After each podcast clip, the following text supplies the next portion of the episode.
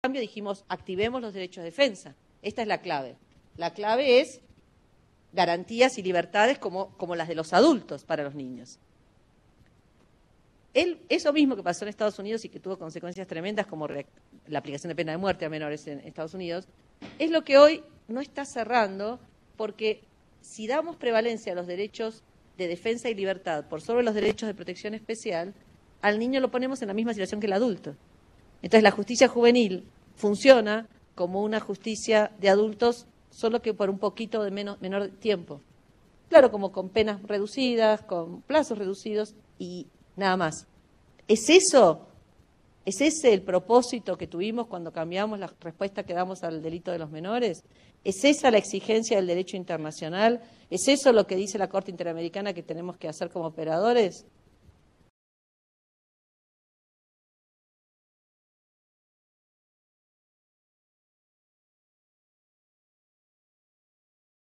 Cuando se trata de casos de justicia juvenil, para focalizarnos en que es el tema de, hoy, tiene que construir su argumento a partir del 19.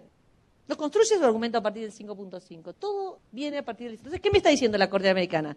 Que aunque sea infractores, lo primero es el derecho de sus niños a, medidas especiales de protección por su condición de menor. Y todo lo demás se deriva de allí. Si ustedes leen Panchito López, eh, eh, el propio caso Bulacio Mendoza, los dos contra Argentina, eh, hay un caso contra Ecuador, bueno, hay, hay un corpus relativamente robusto. Eh, lo que la Corte Interamericana dice que si ustedes conectan el artículo 19, Convención Americana, con todo el corpus juris del Sistema Universal, Convención del Niño y demás, lo que tienen es el contenido de la respuesta que el Estado debe dar al adolescente que comete un delito, al niño, a la persona menor de edad.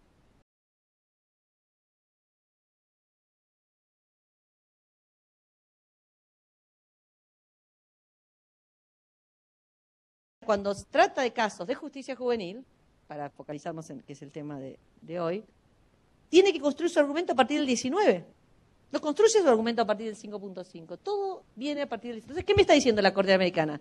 Que aunque sea infractores, lo primero es el derecho de sus niños a, a, medidas especiales de protección por su condición de menor. Y todo lo demás se deriva de allí.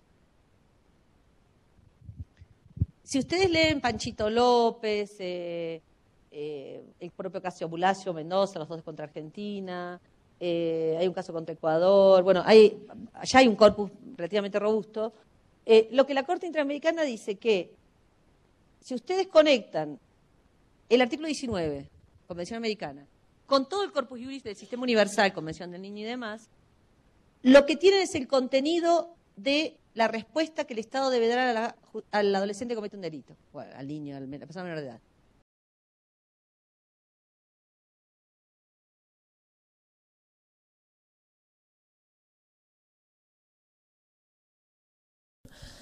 Entonces, yo les dije, primera idea de protección especial como un dato antropológico, ¿sí? No jurídico.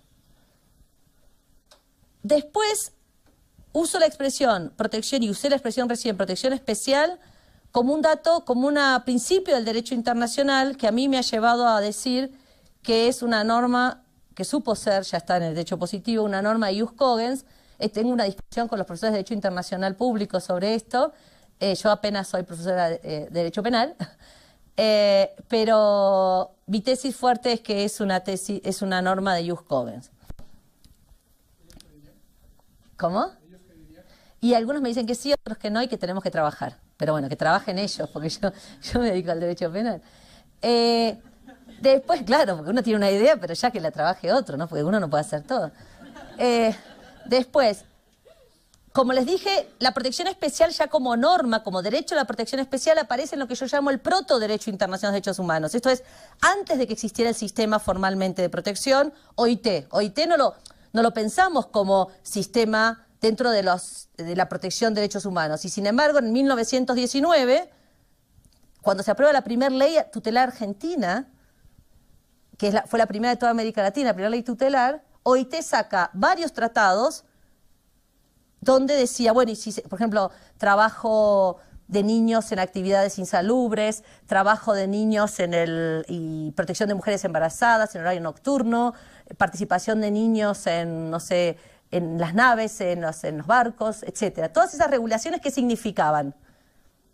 ¿Qué había detrás de toda esa profusa producción normativa de la Organización Internacional del Trabajo vinculada con niños? Que para todo el mundo en esa época la condición de ser niño en los ámbitos laborales requería un trato especial. ¿Qué significa ese trato especial? Protección, derecho a la protección especial. ¿Me siguen? Entonces a eso le llamo proto derecho internacional. Ya después aparece la protección especial o integral, como se, ha dicho por épocas en América Latina, como expresión de los sistemas tutelares, ¿sí? Por eso yo, eh, y acá nuestro experto en filosofía ah, nos puede ayudar, ubico, eh, y también está la profesora eh, Mónica, que ha trabajado este tema, ubico esta, esta lectura de la protección especial, les diría hegemónica durante casi 70 años, hasta comienzos, fines de los años 90, como expresión del paternalismo injustificado hacia la infancia. Esto es, se cuidaba a los niños, pero para cuidar a los niños se les hacía pagar un precio muy alto, que a veces entonces se decía, bueno, entonces mejor no los cuide. ¿Sí? Hay un, no sé si ustedes oyeron hablar o conocen un dibujito una historieta de Argentina que sé que es conocida en muchos países, se llama Mafalda. Bueno, eh, hay una mm, viñeta de, de, Mafalda, que por ahí la han visto, que tiene, están, unos niños en un instituto, dice cartel, Instituto de Rehabilitación de los Niños Vulnerables, ¿no? De los niños abandonados, ¿no? Y hay toda una fila de niñas con eh, delante de una señora como una maestra, así, una, no digo una bruja, pero, o sea, esa, esa impresión. Entonces están todos los niños y les están afeitando la cabeza. Sí, esa es la foto. Entonces la reflexión por, por en off, digamos, por, costado, por un costado dice, sí, eh, pues dice Instituto de Protección de los Niños, no sé qué. Entonces dice, sí, sí, deberíamos cuidarnos, deberían cuidarnos también de algunos métodos de protección. Entonces, para mí, en, ese, en esa imagen queda claro que el problema que tuvimos en América Latina es que por nuestro enojo, nuestra denuncia, nuestro fastidio con las formas antiguas de protección, nos llevamos puesta la idea de protección. Eh, ahí está el núcleo del problema. Por, al advertir que había tantos problemas en la forma con la que protegimos a los niños durante 70 años, nos olvidamos de que también teníamos que proteger, aún en la justicia penal juvenil. ¿Sí? E, e, este es el, núcleo duro del proceso. La, la pregunta ahora es, ¿cómo protegemos a los niños? ¿Cómo lo exige el corpus juris? Pero una clave que yo llamaría hoy de paternalismo justificado en vez de injustificado. Justificado en términos de esta obligación estatal de garantizar ese núcleo duro, cotovedado de derechos, que si no es garantizado a un sujeto por definición incompetente como son los niños, ese sujeto no puede, no puede seguir siendo. Eso es lo que justifica el paternalismo. ¿Me siguen? Entonces, en nuestro afán por no quedar pegados y no contaminarnos del paternalismo injustificado, en lo único en lo que hicimos énfasis en estos 25 años en América Latina es, fue solo en lo que tenía que ver no con proteger a los niños en el sentido de obligaciones estatales y derechos de protección, sino en cómo el Estado no se tenía que exceder.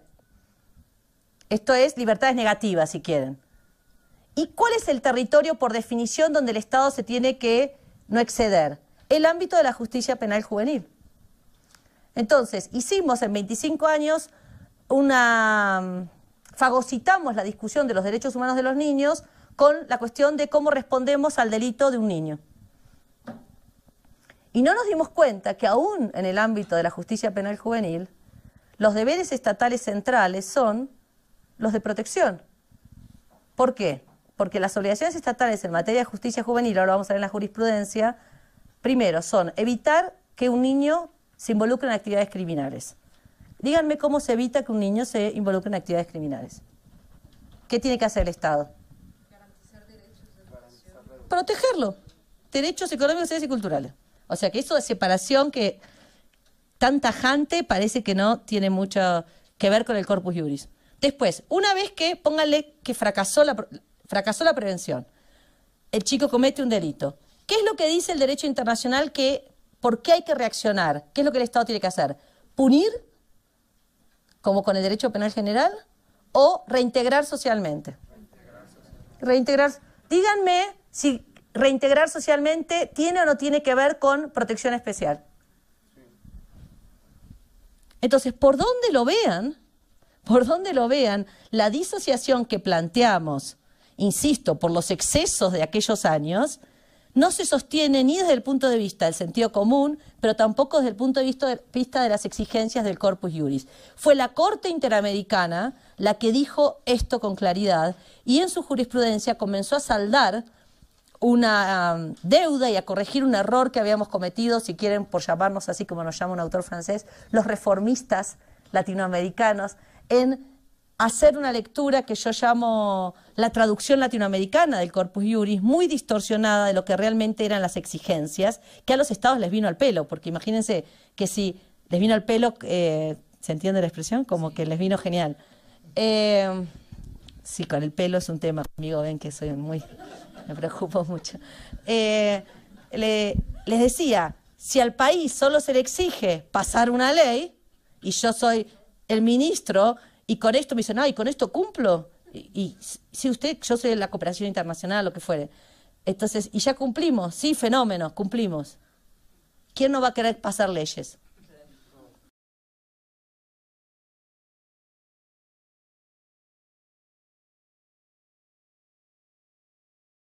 regional que no se advierte en otras partes del mundo que tendrán otros problemas, que es que se hizo de la discusión de derechos del niño, se redujo la discusión de los derechos del niño a un tema legal, como les dije, y encima no solo legal general, sino legal de lo tutelar, clásico, y como consecuencia también de este enfoque, se redujo la discusión, sobre todo en las primeras casi dos décadas de vida de la Convención, o por lo menos 15 años para no exagerar, se redujo la cuestión de los derechos del niño en América Latina al tema legal, penal, juvenil. Entonces, lo penal juvenil, lo legal primero y después lo penal juvenil, por eso les decía lo de, lo de mi gremio, lo penal juvenil fagocitó, dominó y hegemonizó toda la discusión de los derechos humanos de los niños.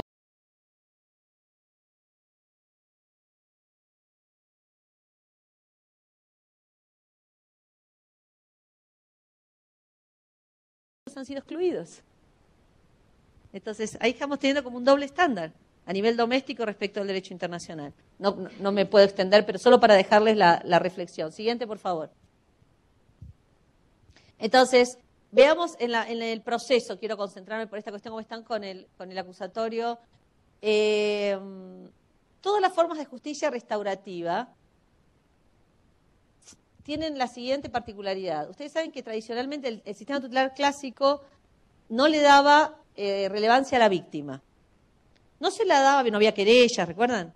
No se la daba por tutelar o por inquisitivo. Chan. Lo dejo para la reflexión. Porque si nosotros decimos que, no decimos, lo manda el derecho internacional, lo central, lo que funciona, lo único que funciona con los chicos es la justicia restaurativa, necesitamos una víctima fuerte y sensible para trabajar en el proceso restaurativo. ¿Mm? Entonces, en este punto, el modelo acusatorio sí es una gran ganancia porque nos fortalece el lugar de la víctima, ¿sí? Pero tiene que ser una víctima que es abordada con una lógica que no es la víctima que trabaja en mediación penal con adultos, porque se requiere de otras habilidades.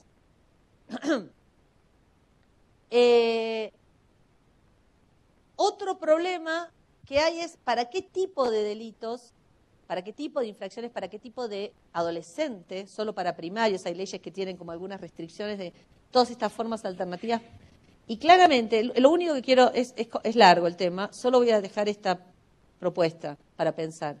No puede ser el mismo estándar que usamos con adultos.